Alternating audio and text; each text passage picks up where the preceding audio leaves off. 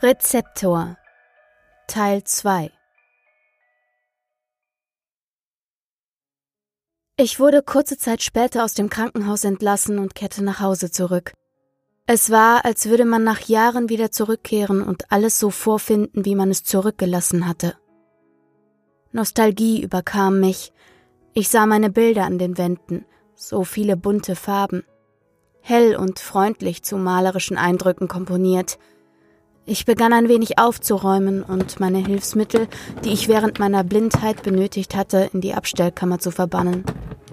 Mich überkam das Gefühl, bereits jetzt die merkwürdige Krankheit zu verarbeiten und zu vergessen, und das schien mir nur gut so. Währenddessen fiel mein Blick auf meine Malereiausrüstung. Sie stand noch immer unausgepackt am selben Platz, an der ich sie abgestellt hatte, als ich an jenem Tag vor einem Jahr panisch nach Hause kam. Einen Moment lang sah ich traurig auf die zusammengeklappte Staffelei. Die Erinnerung an das niederschmetternde Gefühl, alles verloren zu haben, schmerzte doch noch immer. Einer Eingebung folgend packte ich alles aus und baute meine Staffelei in meinem Atelier auf. Das Atelier, wie ich es nannte, war lediglich eine kleine Ecke meines Wohnzimmers. Ein Fenster spendete Licht und den Ausblick auf einige Grünflächen zwischen den anderen Häusern der Vorstadt an der Wand standen Regale, in denen meine Materialien lagerten. Auf dem Boden waren ein paar Zeitungen verteilt und festgeklebt, so dass bei einem kleinen Kunstunfall nicht das gute Parkett in Mitleidenschaft gezogen wurde. Und dann fiel mein Blick auf die Rückseite der Leinwand.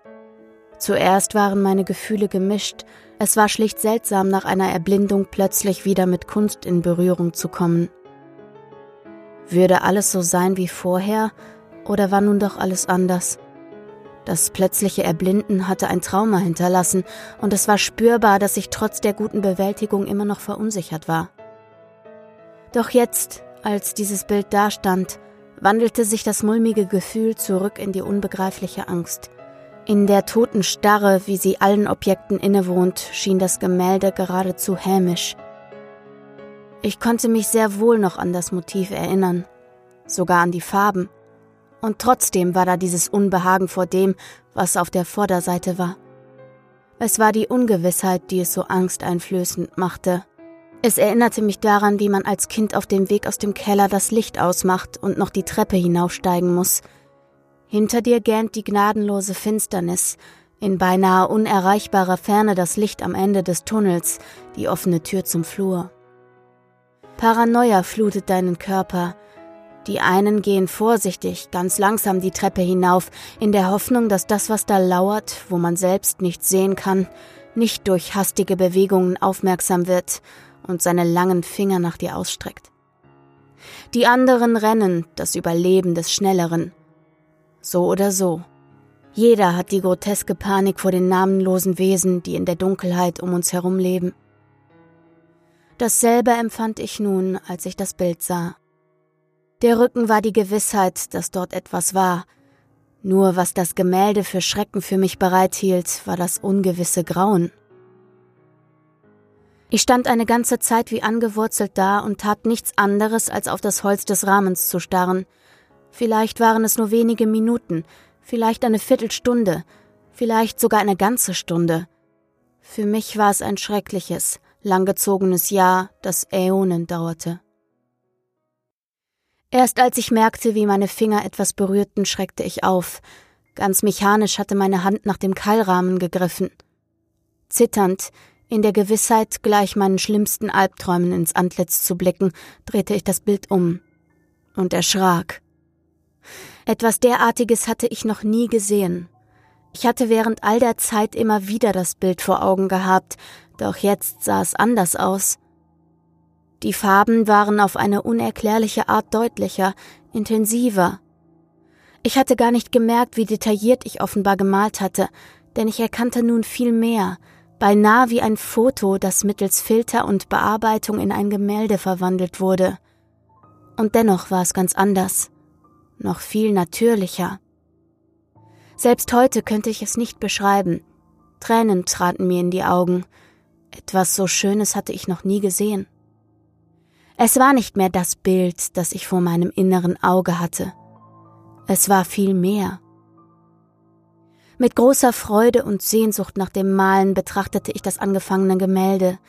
Zuerst dachte ich, es wäre die lange Auszeit, die meine Wahrnehmung verändert hatte. Eine Flut von Inspiration und Kreativität ergoss sich in mir. Euphorisch griff ich nach Pinsel und Farbe und wollte mein Werk vollenden. Und gerade als ich den Pinsel ansetzen wollte, stockte ich. Nicht etwa der erste Strich hielt mich zurück, sondern etwas anderes auf dem Bild. Irgendetwas veränderte sich vor meinen Augen auf dem Bild. Es war, als würden die Farben einen unbeschreiblichen Tanz aus einer unbegreiflichen Welt der Lichtspektren tanzen. Blau mischte sich mit Gelb und Grün und ergab ein sattes Rot. Schwarz spaltete sich in verschiedene Stufen und öffnete seine Türen für Grau und Weiß. Weiß wiederum trennte sich, wie von einem Prisma zerstreut, in einen Regenbogen. Es war, als könnte ich in den Ölfarben eine echte Lichtbrechung, wie auf Pink Floyds berühmten Cover sehen. Sprachlosigkeit kam aus meinem offenstehenden Mund, während ich das Schauspiel, das sich mir bot, betrachtete. Neue Farben, für die ich weder Worte noch Namen fand, entstanden. Ich begann zu zittern. Was geschah da gerade? Wie konnte das sein? Es gab diese Farben nicht, und dennoch konnte ich sie klar sehen. Meine Atmung wurde schneller. Ich begann zu hyperventilieren, als sich diese grauenvolle Schönheit vor meinen Augen zeigte. Grün, gelb, blau, rot, orange, braun, violett, ja sogar schwarz, weiß und grau. Aber diese da, diese Farben gab es nicht. Sie existierten nicht. Sie hatten keinen Namen. Mein Hirn schien zu brodeln, überzukochen. Es pochte, schien in seinem Schädelgefängnis zu wachsen und gleich meinen gesamten Kopf zu sprengen. Ich taumelte und hielt mich an einem der Regale fest. Noch immer wirbelten die Farben durcheinander, ich schloss meine Augen, presste sie so fest zusammen, wie es nur ging. Die alte, deprimierende Schwärze umgab mich, und zum ersten Mal empfand ich es als Segen, nichts zu sehen. Ich atmete einen Moment durch. Ich musste hier weg. Erstmal ins Bett. Vorsichtig tastete ich mich voran. Wieder holten mich Erinnerungen an die Zeit ohne Augenlicht ein, wie ich blind im Dunkeln tappend versuchte, mich fortzubewegen durch die Hindernisse einer Wohnung. Tränen kullerten stumm über mein Gesicht. Im Bett angekommen, versuchte ich mich zu beruhigen. Ich redete mir ein, dass ich meine Augen überanstrengt hatte. Irgendwann kam der Schlaf über mich und mit ihm die seltsamen Träume. Ich merkte, dass ich unruhig schlief und mich hin und her wälzte. Zuerst fand ich mich in der Schwärze wieder, ich lief und lief und sah doch nur die endlose Finsternis und irgendwann ein Licht. Es blendete mich und ich hielt mir schützend die Hand vor die Augen. Meine Beine bewegten sich von alleine weiter auf die Lichtquelle zu. Irgendwann sah ich eine Art Spalt, der mitten in der Luft der Dunkelheit zu schweben schien. Durch ihn drang das Licht in diese endlose Welt. Zaghaft streckte ich die Hand danach aus. Als ich den Spalt berührte, stand ich plötzlich auf einer Lichtung. Es war jene Lichtung, auf der dieses ganze Chaos seinen Anfang genommen hatte. Dann ein Knacken hinter mir. Ich wirbelte herum, doch da war nichts. Dann ein Knacken links, dann rechts. Immer mehr Geräusche drangen von allen Seiten an mein Ohr, und dann betrat jemand die Lichtung. Und dann noch jemand. Und weitere folgten. Sie trugen Roben, die Kapuzen tief ins Gesicht gezogen, dahinter Schwärze, und dann traf es mich wie die tosende Macht eines Blitzschlags. Die Gestalten zündeten ein Feuer an, wieder sangen sie in der fremden Sprache. Ein unerklärliches Gefühl überkam mich, fast so, als würde ich verstehen. Die Sprache schien so fremd und unvorstellbar wie die Farben, die ich gesehen hatte. Eine Brücke zwischen Traum und Realität, die Sprache und Farbe verbanden und ihre Zugehörigkeit zueinander verdeutlichte. Das konnte doch nicht sein. Wieder fielen die Robenträger in sich zusammen, bis ich alleine auf der Lichtung war, und dann blieb mir die Luft weg. Ich versuchte zu atmen, doch es war, als ob hier keine Luft war. Ich erstickte von innen heraus. Krampfhaft rang ich um Atem. Meine Füße verließen den Boden, langsam levitierte ich in die Höhe, und dann bemerkte ich, dass ich längst nicht mehr im Wald war. Ich war mitten in einem Ozean, und das eiskalte Wasser der finsteren Tiefen legte sich um mich wie ein düsterer Mantel. In der Ferne sah ich eine Gestalt, sie lief im Wasser, als wäre sie auf festem Untergrund. Ich rief nach ihr und versuchte ihr zu folgen. Das Wesen lief beständig weiter, ohne auf mich zu warten. Ich sah die Fangschreckenkrebse. In kleinen Gruppen oder zu Kreisen versammelt starrten sie mich an, als sei ich fremd in ihrem Reich. Und dann sah ich seltsame Quader und Würfel, die gleichzeitig Höhlen glichen, wie Unterschlüpfe der Meeresbewohner und unmenschliche Häuser zugleich. Eine uralte Stadt aus der Tiefe, bewohnt von wunderschönen, monströsen Kreaturen. Zeichen einer unbekannten Schrift schmückten die Wände und Reliefs zierten die gesamte Stadt. Endlich war ich an dem Gebäude angekommen, in dem die Gestalt verschwunden war. Vorsichtig betrat ich die dunkle Halle. Hummer- und krabbenartige Humanoide standen schlafend in der hohen und weiten Kammer. Ein Altar stand in einigen Schritten Entfernung in der Mitte, dahinter die Gestalt. Es wirkte, als würde sie zu einer großen Statue beten, die wie ein steinerner Koloss über die Halle und damit über sein Unterwasserreich zu herrschen schien. Hallo? Meine Stimme hallte in meinem Kopf wie ein lauter Gedanke. Das Wasser jedoch schien jeden Laut zu verschlucken. Nach und nach näherte ich mich der Figur, dann drehte sie sich um. Und dann überkam mich der grauenvolle Schrecken. Ich erwachte voller Angst und schrie. Meine Laken waren durchnässt von Schweiß, meine Bettdecke war zerwühlt, ich keuchte. Meine Hände waren in die Matratze verkrallt. Die Augen weit aufgerissen starrte ich ins Nichts. Mit dem Ärmel wischte ich über meine Stirn. Ich versuchte mich zu beruhigen. Nach einigen Minuten war ich so weit gefasst, dass ich aufstehen konnte. Ich fühlte mich schwach. Meine Kehle fühlte sich ausgetrocknet an. Ich brauchte ein Glas Wasser. Mit wackeligen Knien wankte ich in die Küche. Ich stürzte das Wasser herunter. Erst jetzt merkte ich, dass meine Sicht sich offenbar normalisiert hatte. Die Farben tanzten nun nicht mehr. Aber die sonderbaren Farben, die weder Namen noch Beschreibungen gerecht wurden, waren immer noch da und zu allem Überfluss sah ich sie nun auch überall sonst. Meine Welt sah ganz anders aus. Ich sah die Dinge, wie sie wirklich waren und konnte es doch nicht beschreiben. Kein Wort einer beliebigen Sprache hätte das, was ich sah, beschreiben können. Noch immer hoffte ich, dass sich dies ändern würde, dass es sich nur um Nachwirkungen der Operation handeln würde. Ich nahm wie verschrieben täglich zweimal meine Augentropfen doch keine Besserung stellte sich ein, im Gegenteil. Mein Blick schärfte sich immer weiter, ich sah die Farben immer deutlicher. Nach einer Woche rief ich im Krankenhaus an.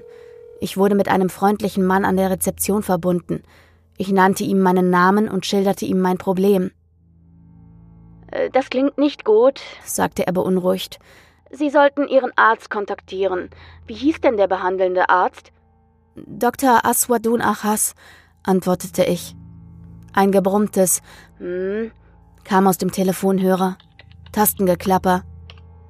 Entschuldigung, können Sie den Namen buchstabieren? Selbstverständlich konnte ich es. Wieder einige Sekunden der Stille. Dann antwortete der Mann mit einem seltsamen Tonfall. Also, ich kenne keinen Dr. Achas und auch im Computer ist er nicht verzeichnet. Sind Sie sich sicher? Haben Sie vielleicht das falsche Krankenhaus angerufen? Hallo? Ich antwortete nicht. Was ging hier vor sich? Mittlerweile hatte ich das beunruhigende Gefühl, langsam dem Wahnsinn zu verfallen. Erst diese Krankheit, dann die Farben und jetzt schien alles eine Einbildung. Mir wurde fiebrig zumute. Ich legte auf. Realitätsverzerrender Schwindel übermannte mich. Ich vermochte nicht mehr zu unterscheiden, was ich wirklich erlebt hatte und was nicht. Tränen rannen über mein Gesicht, während ich an der Wand angelehnt zu Boden sank und vor Unglauben hysterisch kichernd und gleichzeitig verzweifelt weinend dasaß. Das salzige Wasser in meinen Augen brannte und das Licht brach sich darin. Noch viel mehr Farben offenbarten sich mir wie geisterhafte Entitäten einer anderen Welt, die uns einfache Menschen in ihrer Existenz gar nicht wahrnahmen. Sie waren unaussprechlich schön und gleichzeitig trieben sie mir die Furcht durch jede Arterie und in jeden Knochen. Als ich mich einigermaßen beruhigt hatte, griff ich wieder zum Telefon und rief meine Eltern an. Meine Mutter machte sich große Sorgen und noch am selben Abend holten mich meine Eltern ab und nahmen mich mit nach Hause. Sie wohnten noch immer in dem Haus, in dem ich aufgewachsen war. Mein Vater öffnete mir die Tür des Autos und stützte mich auf dem Weg zur Haustür. Sie knarrte, als er sie öffnete, und ich roch den nostalgischen Geruch der Wände meiner Kindheit. Ich stellte meinen Koffer neben mir ab und atmete tief durch. Für einen Moment vergaß ich alle Sorgen und fühlte mich unglaublich geborgen, ein sicherer Ort, der von nichts durchdrungen werden konnte. Sie brachten mich nach oben in mein altes Zimmer. Auch hier verspürte ich diese große Geborgenheit. Es hatte sich nichts verändert. An den Wänden hing mein künstlerischer Werdegang. Einige Schmierereien aus der frühesten Kindheit, erste Zeichnungen und Bilder, später dann aus meiner Jugendzeit die ersten ernstzunehmenden Arbeiten und die letzten Arbeiten, die ich vor meinem Umzug in die Stadt und meinem Wechsel zur Universität gemalt hatte. Noch einen kurzen Moment lang blieb mir die Ruhe und die Sicherheit des kindlichen Hortes. Dann kam sie zurückgekrochen, die grausame, perfide Sicht meiner neuen Augen. In den alten Bildern regten sich neue Farben, neue Formen, neue Muster.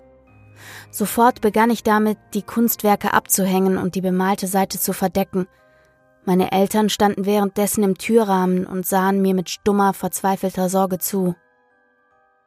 Am nächsten Tag rief ich bei einer Augenärztin an und vereinbarte einen Termin eine Stunde später. Im Wartezimmer trug ich eine getönte Brille, die die Farben etwas reduzierte. Ich hatte Angst vor der Diagnose, so sehr, dass ich mich vor lauter Anspannung mit meinen Fingernägeln in meine Beine krallte. Im Hinterkopf der hämische Gedanke an mein zerschmetterndes Schicksal.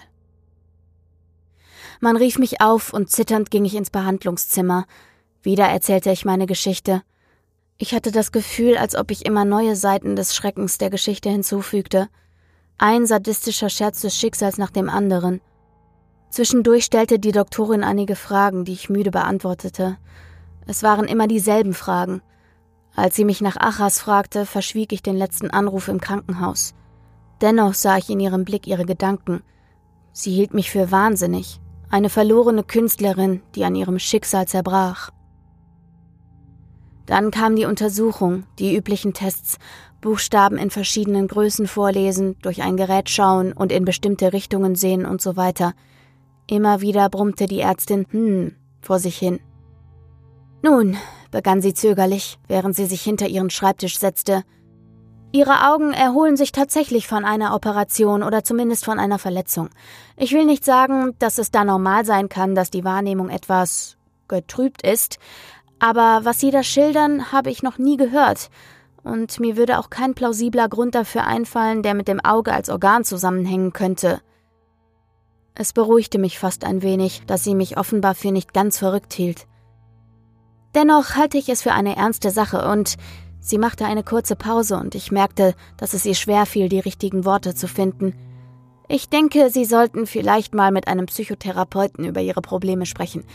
Ihr Auge ist zumindest so gesund, wie es ein frisch operiertes Sinnesorgan überhaupt sein kann.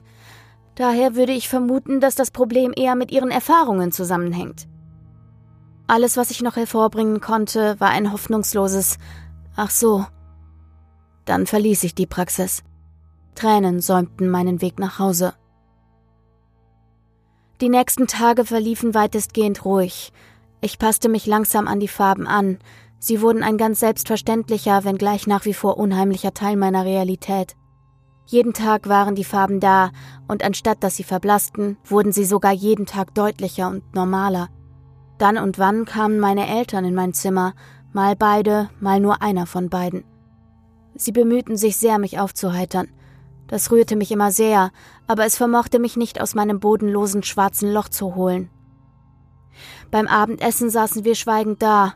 Es war, als ginge von mir und meiner Wahrnehmung auch die Stille, das Stumme, die Taubheit aus. Ich fühlte mich schuldig, meinen Eltern so zur Last zu fallen. Mir kam es so vor, als hätte ich sie mit meiner Trübsal angesteckt. Ich beschloss, bald zurück in meine Wohnung zu kehren. Und dann kam mir eine Idee. Ich dachte, wenn ich es schon nicht ändern konnte, wollte ich wenigstens versuchen, die Farben auf die Leinwand zu bannen, sie tatsächlich zu benutzen. Es war nicht die Hoffnung auf eine Besserung meiner Situation durch Malen. Es war reiner Trotz und Wut, beinahe schon eine kampflustige Aggressivität. Ich wollte nicht einfach aufgeben und die Farben gewinnen lassen. Ein Energieschub schoss durch meine Arterien, setzte mich unter Strom, ließ mich aufspringen und hastig einige Malutensilien zusammensuchen. Ich lief die Treppe hinunter, warf mir meinen Mantel über und rannte nach draußen. Wie ferngesteuert raste ich durch die kleine Siedlung an einem Waldweg entlang durch die Natur. Nach einigen Minuten fand ich mich auf einer kleinen Wiese auf einem Hügel wieder. Ein alter Baum stand auf der Hügelkuppel. Ich warf mich ins Gras, setzte mich in den Schneidersitz, kramte aus meinem Rucksack die Farben und Papier heraus und begann wie wild zu zeichnen. Ein Bild nach dem anderen. Jedes Mal nahm ich mehr und mehr Farben und zeichnete immer mehr Details ein. Ich sah teilweise gar nicht mehr auf, sondern kritzelte wie verrückt auf dem Papier herum. Es muss wohl nach einer guten Stunde gewesen sein, als ich zum ersten Mal mein gedankenloses Zeichnen unterbrach und mich umsah. Ich kramte eine Flasche Wasser aus meinem Rucksack und trank gierig. Ein wenig außer Atem genoss ich die Landschaft.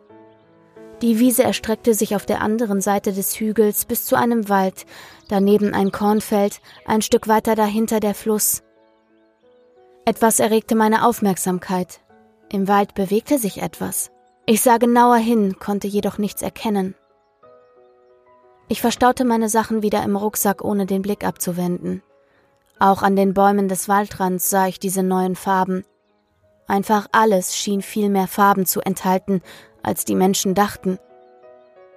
Doch das war es nicht, was mich wie ein ungewöhnlicher Magnet anzog. Nein, es waren die Bewegungen. Langsam ging ich näher, den Körper halb vom Wald abgewandt, um bei Gefahr schneller umzudrehen und zu flüchten. Ein natürlicher Schutzinstinkt. Es war, als würde etwas im Unterholz lauern, zwischen den Blättern der Büsche und Sträucher und diese ab und an ganz leicht bewegen, wenn es sie anstieß. Nur dass dies mitten in der Luft zu stehen schien und diese anstieß und zum Flimmern brachte, ähnlich dem heißen Asphalt an einem Sommertag. Eine Fata Morgana der Straße. Mit zusammengekniffenen Augen und voller Misstrauen starrte ich die Erscheinung an. Eine ganze Zeit lang stand ich einfach nur da und betrachtete das Flimmern, es kam mir vor wie eine Ewigkeit, bis ich den nächsten Schritt wagte. Ganz langsam, vorsichtig wie ein Bombenentschärfer, streckte ich meine Hand aus. Meine Finger zitterten leicht vor Aufregung und auch ein wenig vor Angst. Was war das? Es bewegte sich nicht, wie das Hitzeflimmern der heißen Straßen. Es war in der Nähe eines Waldes.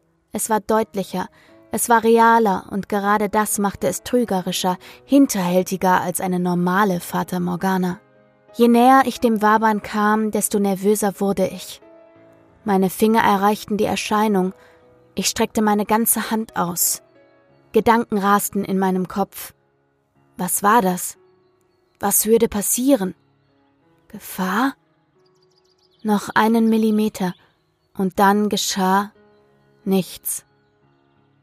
Meine Hand lag in der Luft, umgeben von dem Flimmern, und es geschah nichts. Weder spürte ich etwas an meiner Hand, noch wurde es kälter oder wärmer. Es war, als wäre die wabernde Erscheinung gar nicht da. Ein wenig beruhigt und zugleich enttäuscht zog ich meine Hand zurück. Ich stand noch eine Weile lang da und betrachtete die bewegte Luft. Dann wandte ich mich um und ging nach Hause. Auf der Hügelkuppel angekommen, warf ich noch einen Blick zurück. Ein Gefühl, als ob mich etwas beobachtete, beschlich mich. Augen, die sich aus dem toten Winkel genau zwischen meine Schulterblätter bohrten, doch da war nichts. Auf dem Rückweg dachte ich darüber nach, ob ich etwas davon meinen Eltern oder gar einem der Ärzte erzählen sollte, aber ich kam zu dem Schluss, dass dieses Phänomen wohl Teil meiner neuen Sicht war. Vermutlich würde es niemand außer mir sehen, also hatte es auch keinen Sinn, jemanden danach zu fragen. Ich maß der ganzen Sache auch keine große Bedeutung bei, denn ich hatte ja nichts gespürt, es war vermutlich gar nicht wirklich da, sondern nur etwas, das ich dank meiner neuen Augen erst jetzt wahrnahm. Etwa wie wenn man plötzlich Nachtsicht entwickeln würde oder so ähnlich. Zumindest versuchte ich es mir damit zu erklären. Das Abendessen verlief etwas besser als die restlichen Tage. Ich war ein wenig gesprächiger und meinen Eltern schien das sofort positiv aufzufallen. Trotzdem waren da Tag ein, Tag aus diese neuen Farben und Formen, die mein Gehirn zu sprengen schienen. Ich gewöhnte mich nicht an das, was ich jetzt sah, ich gewöhnte mich an diese neue verstörende Realität. daran, immer ein Stückchen Wahnsinn zu verspüren, gleich dem Wasser, das kontinuierlich auf ein und denselben Stein tropft und so in zermürbender Kleinstarbeit und über Jahrhunderte hinweg auch einen Berg zu durchbohren vermag. Es war die Nacht nach diesem Tag. Ich schlief unruhig, träumte von dem Flimmern und dem, was sich dahinter verbarg. Ich wachte auf, Schweiß lief mir von der Stirn und mein Schlafshirt klebte an meiner Haut.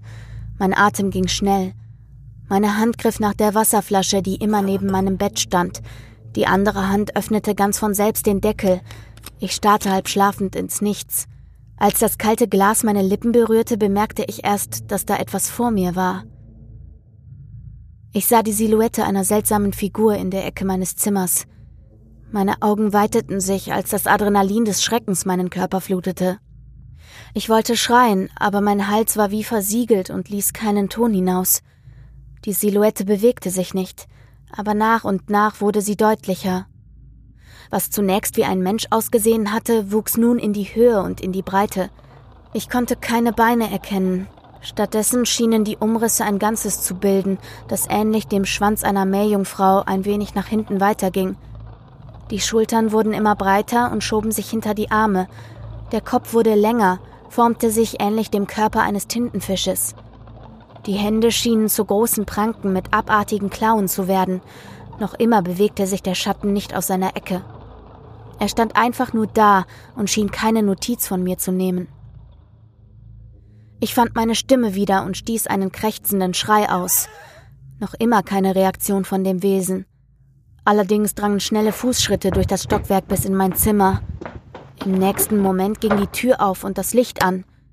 Meine Eltern kamen besorgt in mein Zimmer, meine Hand ausgestreckt mit dem Zeigefinger auf die Ecke deutend, saß ich da und stammelte: Das, das, das, das Ding.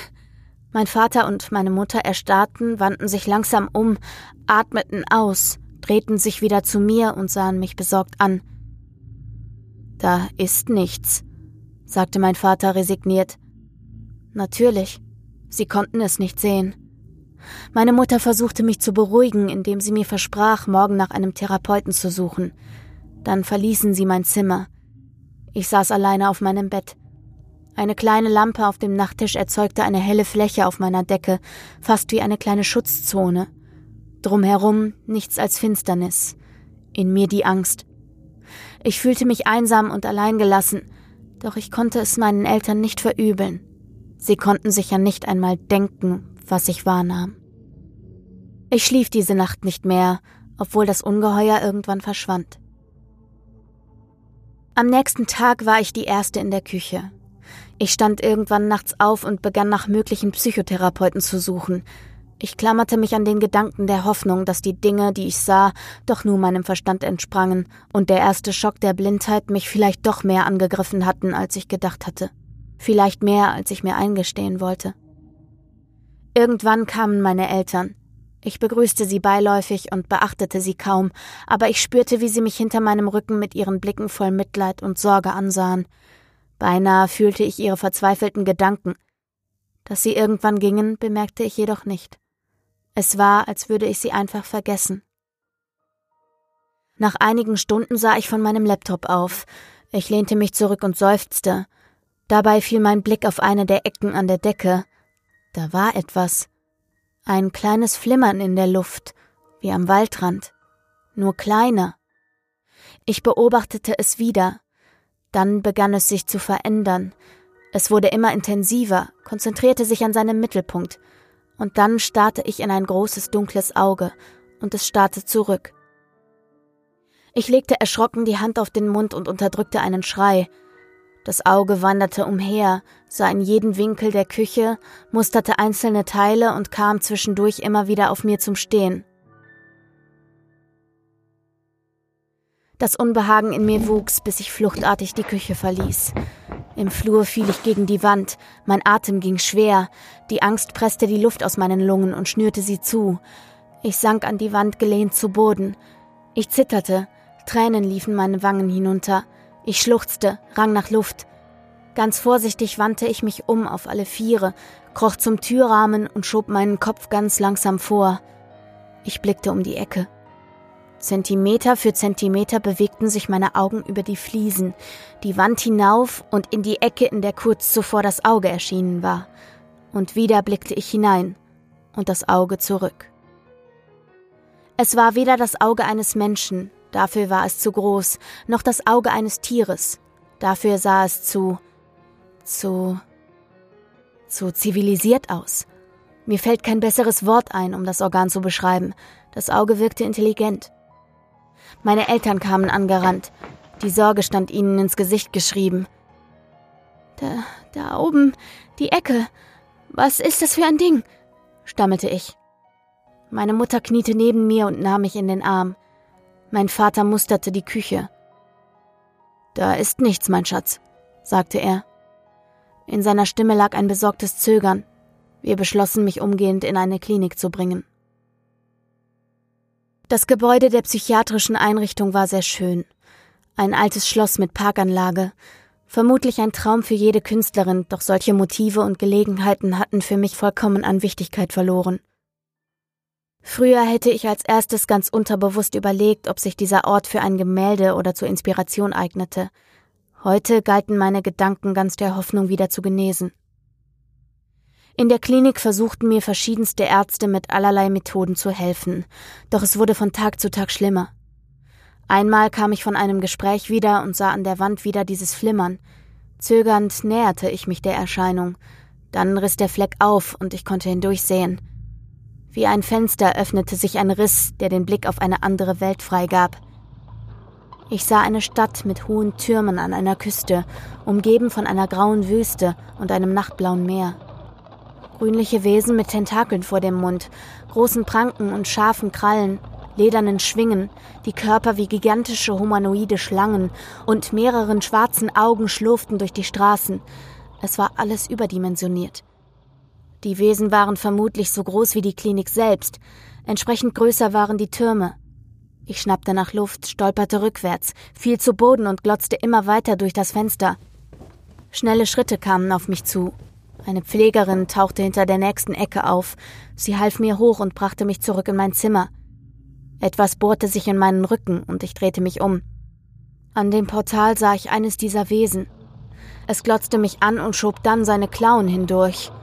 Es hielt sich an den Rändern des Flecks fest und stieg hindurch.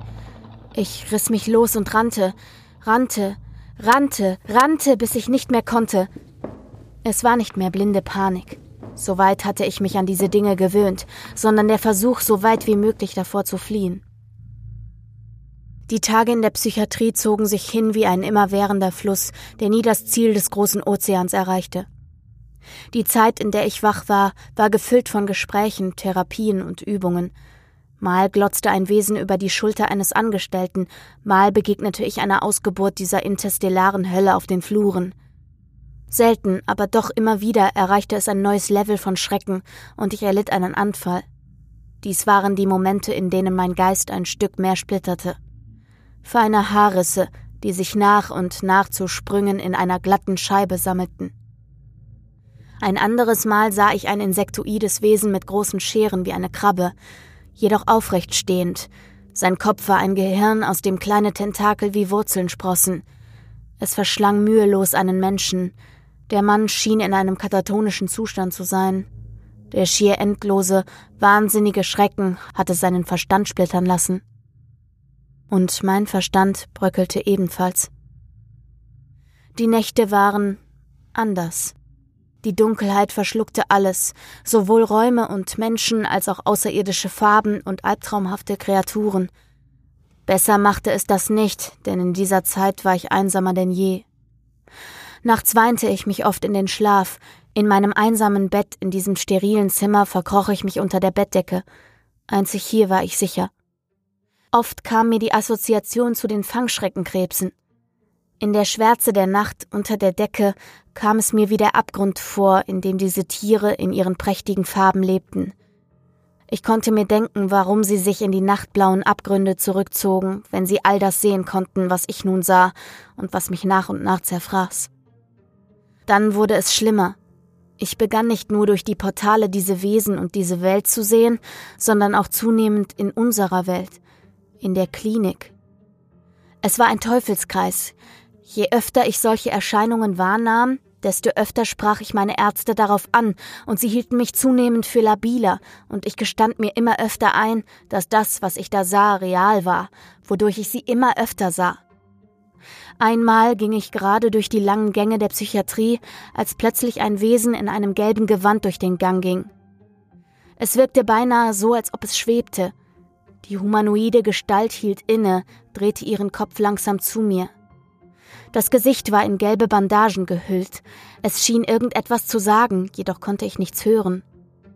Dann setzte die Person ihren Weg fort, den Gang hinunter, öffnete eine Tür und schloss sie hinter sich. Ich folgte den Ding zögerlich. Mit dem Herzklopfen der Angst griff ich nach der Klinke und drückte sie hinunter. Als die Tür aufschwang, bot sich mir ein bizarres Bild. Nicht das Patientenzimmer mit Bett, Kleiderschrank und Habseligkeiten war hinter der Tür, sondern ein absurdes Theater. Menschen in seltsamer Kleidung, wie Kultistenroben oder fremden Kostümen, die entfernt an verzerrten venezianischen Karneval erinnerten, saßen auf unebenen Plätzen und sahen auf eine gelbe Bühne. Darauf fand ein Schauspiel statt, das für einen gesunden Geist kaum nachzuvollziehen war. Zum Schluss der Vorstellung opferten sich die Akteure selbst. Ihre hingebungsvolle Huldigung einer merkwürdigen Gottheit war verstörend, Sie öffneten ihre Venen mit rituellen Dolchen und weinten vor Freude, als sie für ihren alten Gott ausbluteten. Nach diesem Zwischenfall wurde ich das letzte Mal mit Medikamenten behandelt. Man fand mich panisch schreiend vor der offenen Tür eines Abstellraums. Ich muss wohl wie weggetreten sein, denn ich wachte auf einem Bett auf, fixiert, und das Pflegepersonal erzählte mir erst, was geschehen war.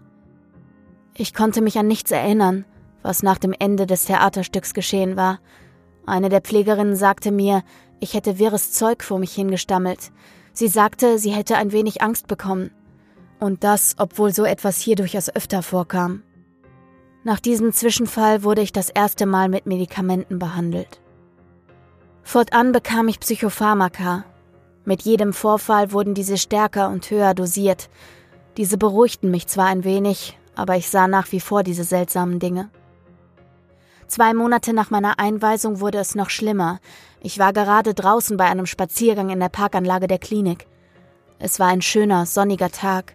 Einige Vögel zwitscherten in der Nachmittagshitze und die Wiesen erstrahlten in hellem Grün und den bunten Farben der kleinen Blumen, die dort blühten. Mein Zustand war längere Zeit stabil, so dass meine Eltern mich besuchen durften. Ich glaube, sie hielten mich wirklich für verrückt.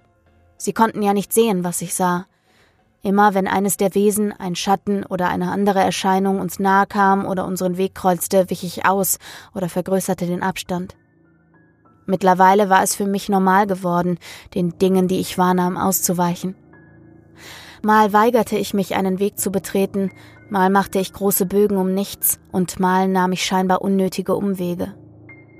In meiner Resignation hatte ich mich den Kreaturen ergeben und versuchte ihnen aus dem Weg zu gehen. Ab und an sah ich etwas Neues, fürchterliches, grauenerregendes, so dass ich einen meiner Zusammenbrüche hatte. Doch zum Glück kam dies nicht oft vor und jedes Mal gewöhnte ich mich an eine neue Stufe des Wahnsinns und des bizarren Schreckens.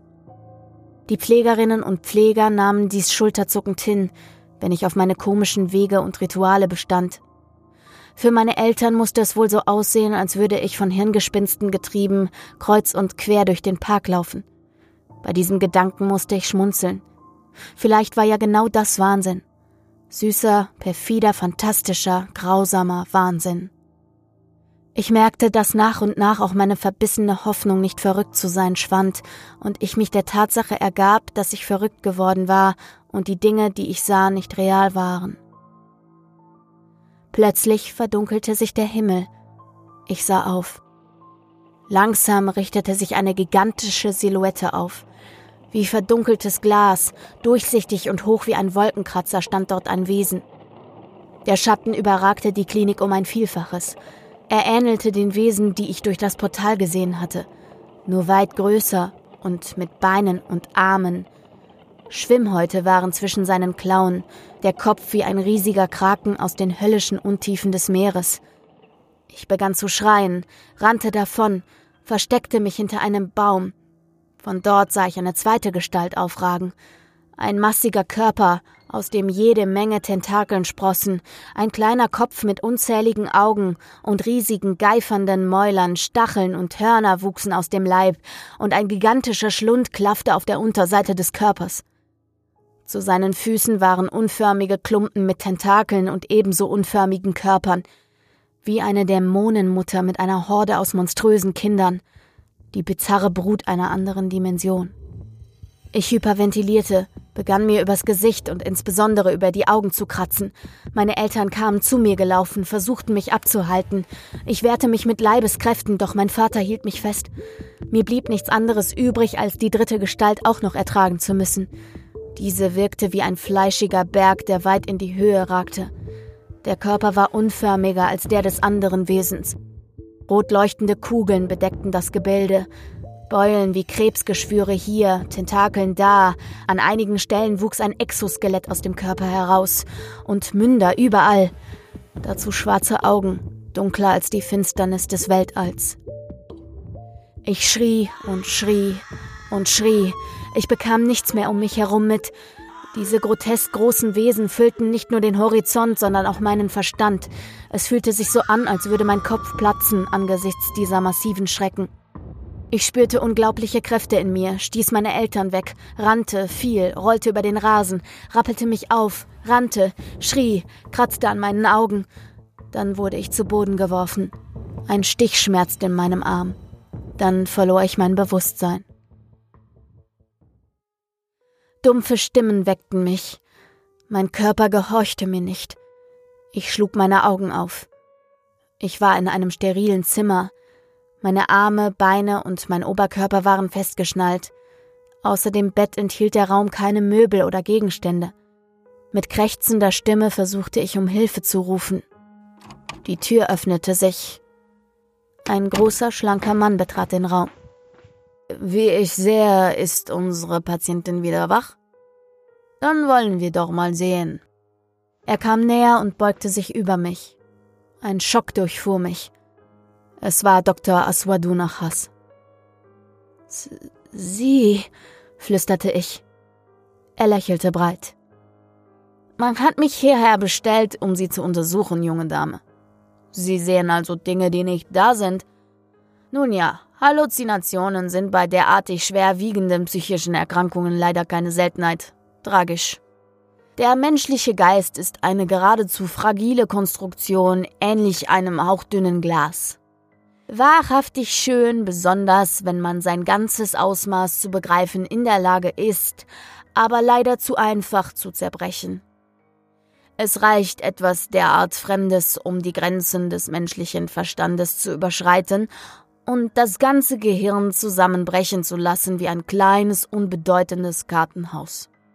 Er kam näher und flüsterte mir ins Ohr, aber was wenn man plötzlich in der Lage ist, diese Sachen überhaupt zu begreifen. Dann wird man gewahr, dass es mehr als diese Welt und ihren Inhalt gibt.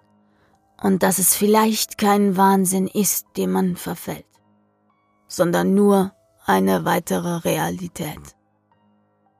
Er wurde zunehmend leiser.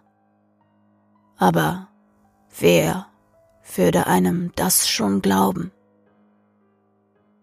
In diesem Moment betraten meine Eltern und einige Pfleger den Raum. Meine Mutter weinte an der Schulter meines Vaters. Mama, Papa hilft mir.